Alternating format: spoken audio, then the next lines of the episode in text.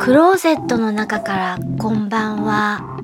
今日は2018年3月7日水曜日。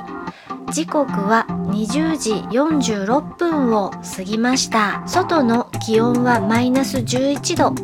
お天気は晴れ。今日も冷え込んでいます。海外ドラマゲームオブスローンズを見ています。インターネットでネタバレ先のお話を読んでからドラマを見ています。こんな見方変だと思うかもしれませんが私は結末がどうなのかを知ってからドラマとか映画とか小説とかを見たり読んだりするのが好きというか安心できるのでネタバレサイトを見てからゲームオブスローンズを見ています。そこでネタバレサイトに書いていないことがこれは見ていない人にはネタバレになってしまうのでキャラクター名は言いませんがとてもショックを受けています。なんでネタバレサイトにこのことが書いていなかったんだろう。聞いていただき